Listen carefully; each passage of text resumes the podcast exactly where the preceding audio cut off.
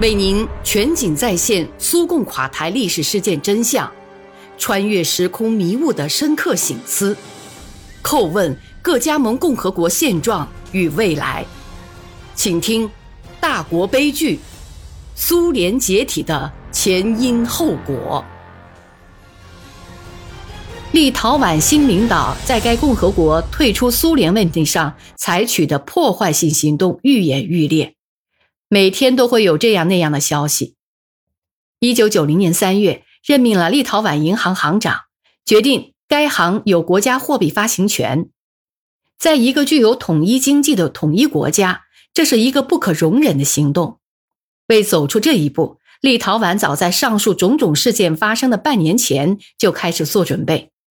三个共和国——爱沙尼亚、拉脱维亚、立陶宛的领导人签订了三国经济独立后。银行业务与货币体系协定。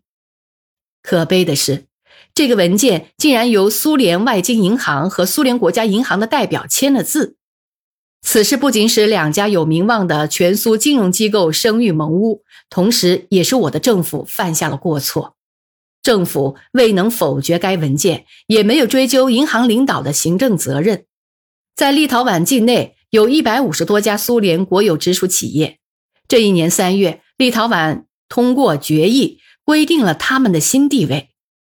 这些企业改变了法定归属地位，被纳入由立陶宛共和国控制的序列。这一来，他们的经理厂长将不再由全苏任命，而是由该共和国的相应机关任命了。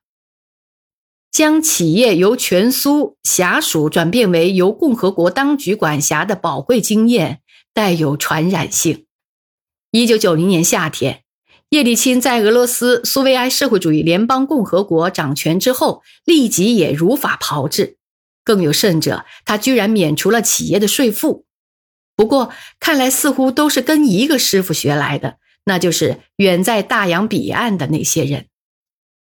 现在可以再说说那些人的所作所为了。一般说来，这些人都是些业务修养很差的贪婪无耻之徒。民族主义的情绪很严重，他们丧失了起码的正派人格，很快就忘记了大家曾共同生活在一个使他们摆脱了贫困的多民族大家庭，曾围坐在一张桌旁吃喝，同在一起学习，同在一道发展文化等等。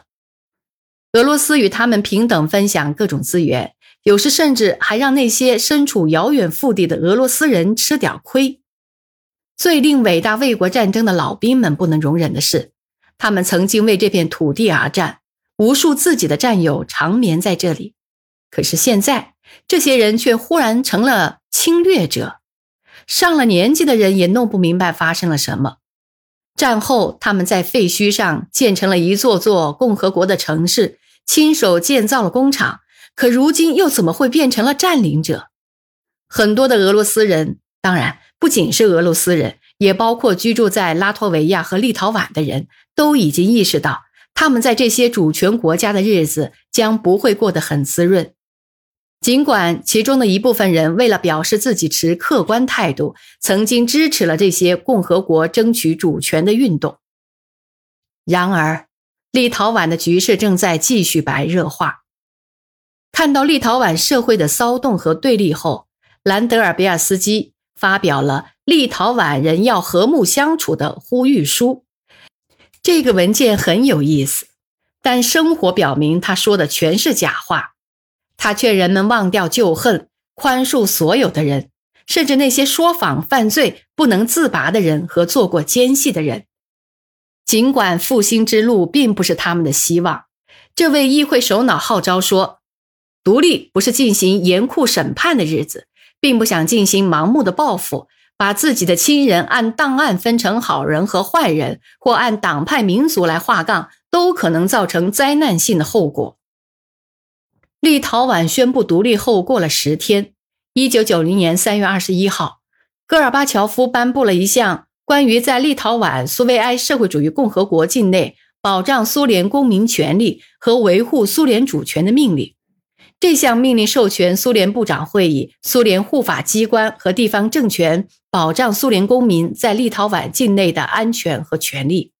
而边防部长、苏联外交部、苏联内务部要保证外国公民在进入该共和国和在该共和国居住时遵守秩序。从那时起，许多年已经过去，现在重读这份文件，不由得想到一个问题：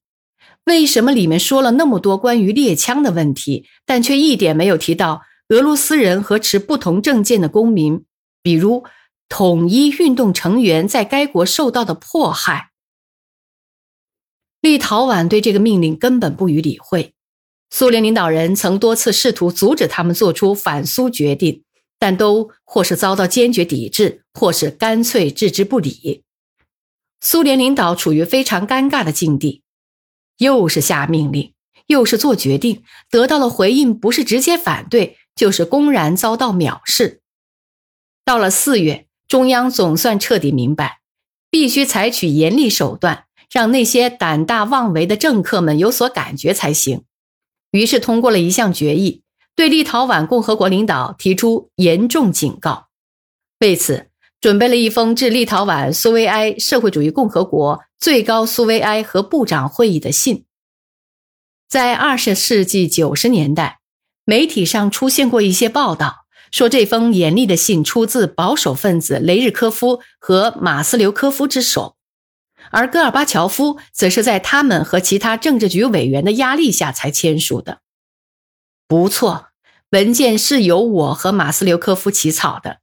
但戈尔巴乔夫也积极参与了起草工作，而且只是经他最后定稿之后，才于一九九零年四月十四至十五号在报上发表。我手中还保存着信件的底稿，上面有总统亲自做出的重大修改。考虑到这份文件不仅在波罗的海沿岸地区各国，而且在全世界都引起了反应，我将它的全文引述如下：由立陶宛苏维埃社会主义共和国领导者以违法手段人为制造的共和国局势，在联盟国家已成为越来越无法解开的死结，正走向政治死胡同的绝路。尽管苏联最高国家权力机构已采取了建设性和周密权衡的措施，以设法将加强立陶宛苏维埃社会主义共和国主权的问题纳入宪法轨道，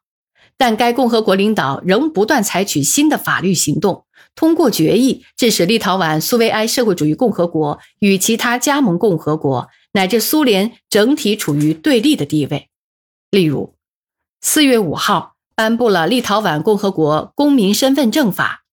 对愿意遵守苏联宪法和法规生活和工作的苏联公民加以歧视。立陶宛苏维埃社会主义共和国最高苏维埃关于在该共和国停止招募公民服兵役的决定，是一起严重违反苏联全民义务兵役法的事件。该共和国当局还违抗苏联部长会议。关于保护苏联共产党在立陶宛苏维埃社会主义共和国境内财产的办法的决定，试图以违法手段侵吞上述财产。类似的行动不胜枚举，今后绝不能容忍。这些行动的目的是为了破坏国家政治经济的安定，破坏我国正在开展的民主进程，对苏联公民的权利造成严重损害。其他加盟共和国方面。会理所当然地提出问题。当立陶宛领导机构继续不断违反宪法、藐视统一的国民经济体系和全国公民合法利益的时候，我们为什么还要像以前一样不顾自己的需求向立陶宛提供产品？局势既已至此，我们也不得不提出以下警告：一，如果两天内立陶宛苏维埃社会主义共和国最高苏维埃和部长会议不撤销上列决定，将下令停止由其他加盟共和国向立陶宛苏维埃社会主义共和国提供销往国外市场换取外汇的产品。我们希望事态不要发展到采取上述措施的地步，但现在一切完全取决于立陶宛苏维埃社会主义共和国领导。同时，还要再次强调。我们等待立陶宛苏维埃社会主义共和国最高苏维埃和部长会议作出决定，以恢复1990年3月10号以前共和国的状态。唯有如此，我们才可能立即着手处理其他一切问题。一九九零年四月十三号，苏联总统戈尔巴乔夫和部长会议主席雷日科夫签署了这份文件。在那些年以后，嗣后的许多年，人们在指责我们时，总要提出一个问题：为什么我们要走出这一步？现在我的回答和当年的回答一样，是由于。立陶宛当局不负责任的举动，才导致把这些无可避免的措施提上了议事日程。这些措施可能会给立陶宛居民造成严重的不公平的困难。我国领导人已经用尽了一切办法进行劝诫和呼吁，出于对苏联各族人民未来的担心，也是为了保护其他加盟共和国免受立陶宛政治和经济混乱后果的影响，一切都到了刻不容缓的地步。而且，所有这一切都有一个背景，即立陶宛居民的生活水平多年来明显高于苏联其他各加盟共和国和地区。成千上万到立陶宛暂住、工作或移民立陶宛的苏联公民都可以证明这一点。这个共和国处于一个特别优惠的地位，它从共同的大馅饼中分得的份额比它所贡献的要多得多。由于在提高劳动生产率方面做出了成绩，该共和国有相当一部分能源、机器制造业产品和工业产品的供应都是作为奖励按优惠价格取得的。但这种同其他共和国经济关系上的有利于立陶宛的不平衡状态，被维尔纽斯的新领导蓄意歪曲了。在整个战后时期。立陶宛同其他加盟共和国之间的商品交换发展的很顺利，它促进了共和国生产力的发展，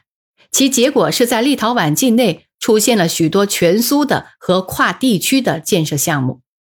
上面提到，一九九零年三月，在萨尤基斯领导人的影响下，立陶宛最高苏维埃通过决议，改变了全苏和其他加盟共和国所属企业、机构和单位的地位。无疑，这种单方面的决定不仅违反苏联宪法和所有制方面的法律，而且也破坏起码的规矩和逻辑。如果立陶宛领导出于利己主义的意图，无视本国以及全苏人民的根本利益，那么苏联政府绝不能与他们的这种立场妥协。立陶宛当局宣称，他们之所以这样行动，是为了争取独立，并且还要加速行动。不必顾及对本国人民所产生什么后果，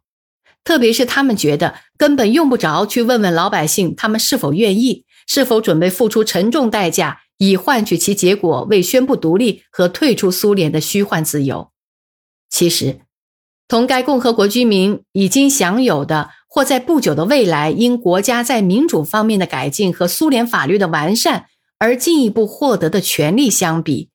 立陶宛领导人。又能向民众许诺多少自由和权利呢？关于这些问题，立陶宛领导人认为还是避而不谈的好。在那段时间，立陶宛居民对于越来越沉重的困难刚刚开始有所感觉。苏联政权中央机关对立陶宛加盟共和国最高苏维埃和政府的决定和措施所表现的容忍，使立陶宛领导人有可能宣称。共和国的局势是平静的，独立宣言并未引发任何严重的动荡。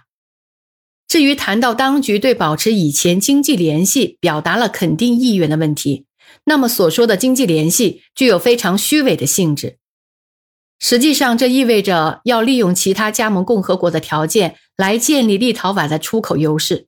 这种情况，全苏政府是不能允许的。即以立陶宛共和国所应承担的外债份额为例。它大致相当于六亿卢布的可自由兑换外币，而在国内债务总额中，立陶宛加盟共和国应占五十八亿卢布。